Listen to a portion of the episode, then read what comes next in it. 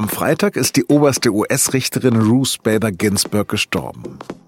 Ihre Nachfolge am Supreme Court wird zum Kampf zwischen dem konservativen und liberalen Amerika. Wen Donald Trump da nominieren könnte, darüber habe ich mit unserem US-Korrespondenten Christian Zaschke gesprochen. Sie hören auf den Punkt, den Nachrichtenpodcast der Süddeutschen Zeitung. Mein Name ist Lars Langenau. Schön, dass Sie zuhören und los geht es nach einer kurzen Werbung. Dieser Podcast wird präsentiert von Thalia. Für Hörbuchfans hält Thalia eine riesige Auswahl von 50.000 digitalen Hörbüchern aller Genres bereit. Wer Interesse hat und gerne mal reinschnuppern möchte, kann das Angebot 30 Tage lang gratis testen.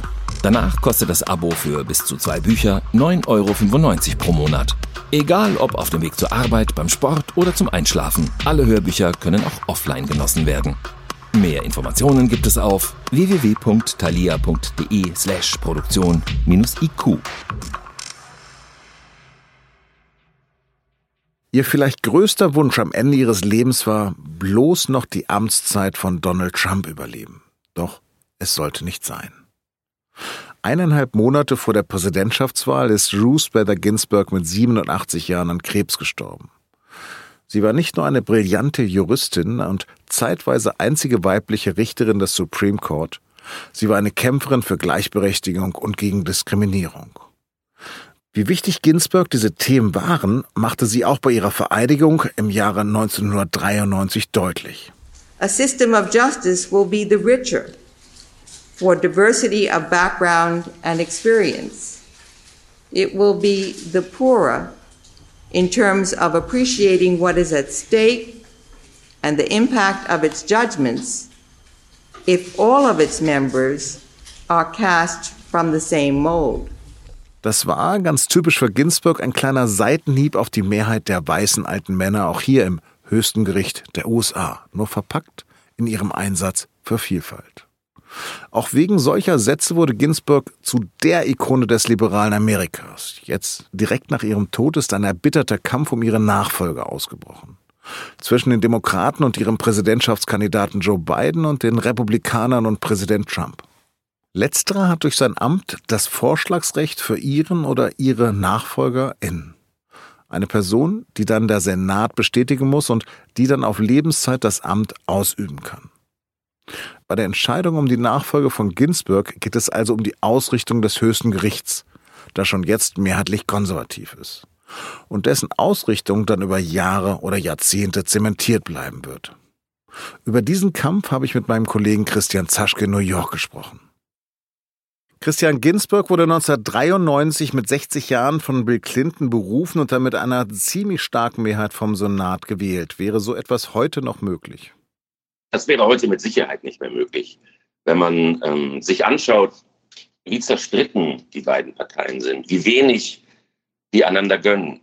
Die könnten noch abstimmen darüber, ob die Erde rund ist. Und es würde nicht eine solche Mehrheit geben. Das war außergewöhnlich. Äh, Ginsburg wurde mit 96 zu drei Stimmen gewählt.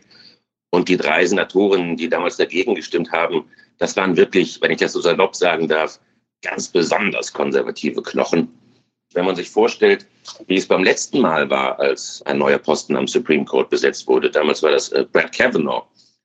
Das war ein unendlicher Streit. Es war Verbitterung, es war Zorn. Es war das genaue Gegenteil von dem, was damals 1993 bei Ruth Bader Ginsburg passiert ist. Der war aber konservativ und ist dann auch gewählt worden. Wie ist denn gerade der oberste Gerichtshof besetzt?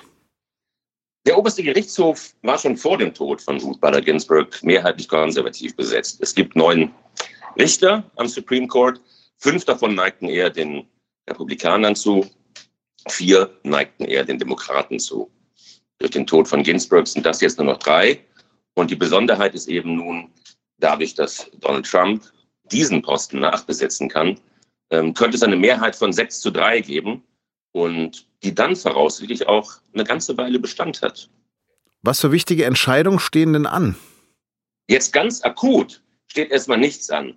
Aber was mittelfristig ansteht und was den, die Republikaner so motiviert und jetzt so mit, man kann sagen, mit, mit Energie erfüllt, sind eigentlich die großen Themen A, Abtreibung und B, dass sie das sogenannte Affordable Care Act, also Obamacare, die Krankenversicherung unbedingt loswerden wollen. Und wenn sie eine 6 zu 3 Mehrheit am Supreme Court haben, dann ist ziemlich klar, dass das ähm, Affordable Care Act, Obamacare, zack, flöten geht. Und dann ist eben auch die Frage, was mit dem Abtreibungsrecht passiert, das seit 1973 verankert ist. Da könnte es sehr gut sein, dass es da zumindest zu gewaltigen Einschränkungen kommt. Hätte Ginsburg denn nicht unter Barack Obama schon aus strategischen Gründen zurücktreten müssen, um den Weg für eine andere Liberale freizumachen? Das ist eine sehr gute Frage. Und es gab auch immer wieder Stimmen, die genau das gefordert haben. Zum Beispiel, ähm, als sie 80 geworden ist, das war vor sieben Jahren. Ginsburg selbst hat gesagt, nee, ich fühle mich fit, ich will das hier durchziehen.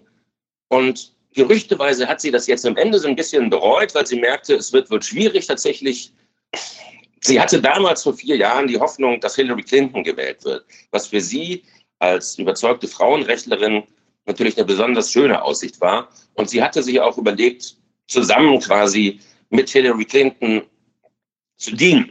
Und ähm, daraus ist bekanntlich nichts geworden. Die Wahl 2016 hat jemand anders gewonnen. Genau der Gewinner, Donald Trump, drückt jetzt aufs Tempo. Aber würden es die Demokraten an seiner Stelle nicht genauso machen?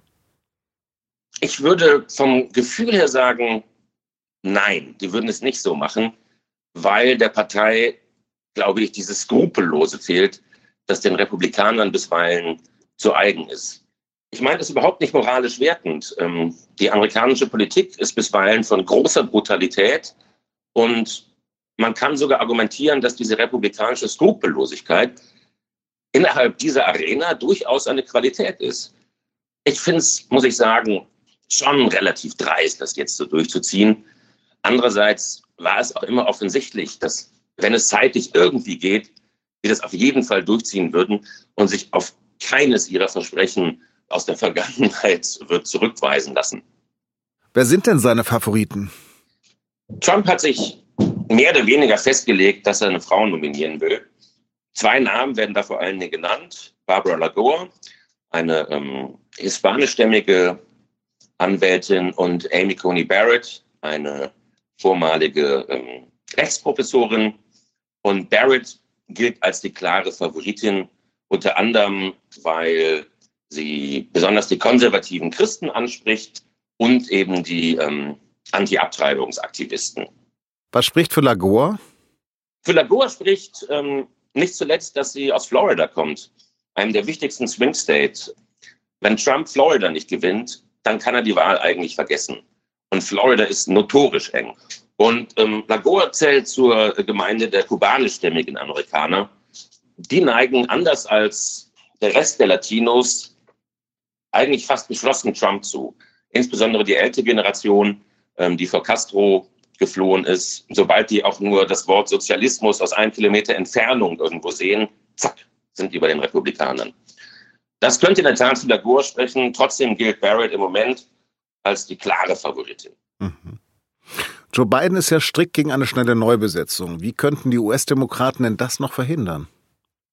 Eigentlich können sie es nicht verhindern. Die werden jetzt wahnsinnig viel Lärm schlagen und sie werden sagen, wenn ihr das wirklich macht, dann rechnen wir uns mit allem, was wir haben, falls wir die Wahl gewinnen. Möglichkeiten sind dann, dass sie den Supreme Court vergrößern, dass sie einfach sagen, dann gehen wir eben auf 13 Sitze und füllen vier und dann haben wir plötzlich wieder die Mehrheit. Das ist aber, würde eine Spirale in Gang setzen, die zu totalem Irrsinn führt. Denn es ist in Amerika relativ zuverlässiger so, dass alle acht oder zwölf Jahre spätestens die Regierung wechselt. Das heißt, wenn dann die Republikaner wieder dran wären, dann würden die jetzt sagen, ja, dann setzen wir jetzt zehn neue Richter ein.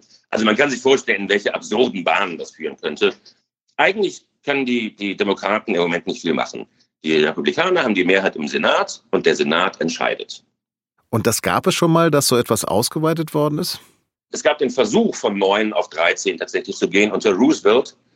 Da hat aber dann sogar seine eigene Partei irgendwann gesagt, du, das geht zu weit, das Spielchen fangen wir gar nicht erst an.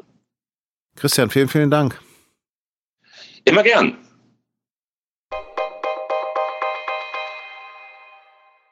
In unserer Sondersendung am Sonntag ging es ja schon um die Vincent Files, die Enthüllung der SZ und ihrer Partner über das Versagen von Banken und Behörden im Kampf gegen die Geldwäsche. Die Recherche hat weltweit die Aktien von Banken unter Druck gesetzt. Die Papiere der Deutschen Bank fielen am Montag zeitweise um mehr als sechs Prozent. Geldwäsche haben die globale Infrastruktur der Deutschen Bank laut den FinCEN-Files nicht nur länger und in größerem Umfang genutzt als bisher angenommen. In der Bank versagten wohl auch die Sicherheitssysteme. Die neuen Erkenntnisse bringen auch Vorstandschef Christian Sewing in Erklärungsnot. Er leitete früher die Revisionsabteilung der Deutschen Bank. Mit sogenannten Fieberambulanzen und besonderen Schutzverkehrungen für Risikogruppen will Gesundheitsminister Jens Spahn das Land für den Herbst wappnen, wenn die Corona-Infektionszahlen womöglich noch mal stärker ansteigen. Für Patienten mit klassischen Atemwegssymptomen, die auf eine Corona- oder Grippeinfektion hindeuten, soll es zentrale Anlaufstellen geben. In München ist nach einem starken Anstieg von Neuinfektionen eine Maskenpflicht in weiten Teilen der Innenstadt beschlossen worden. Außerdem dürfen sich ab Donnerstag nur noch fünf Personen treffen oder zwei Haushalte. Näheres dazu finden Sie auf sz.de.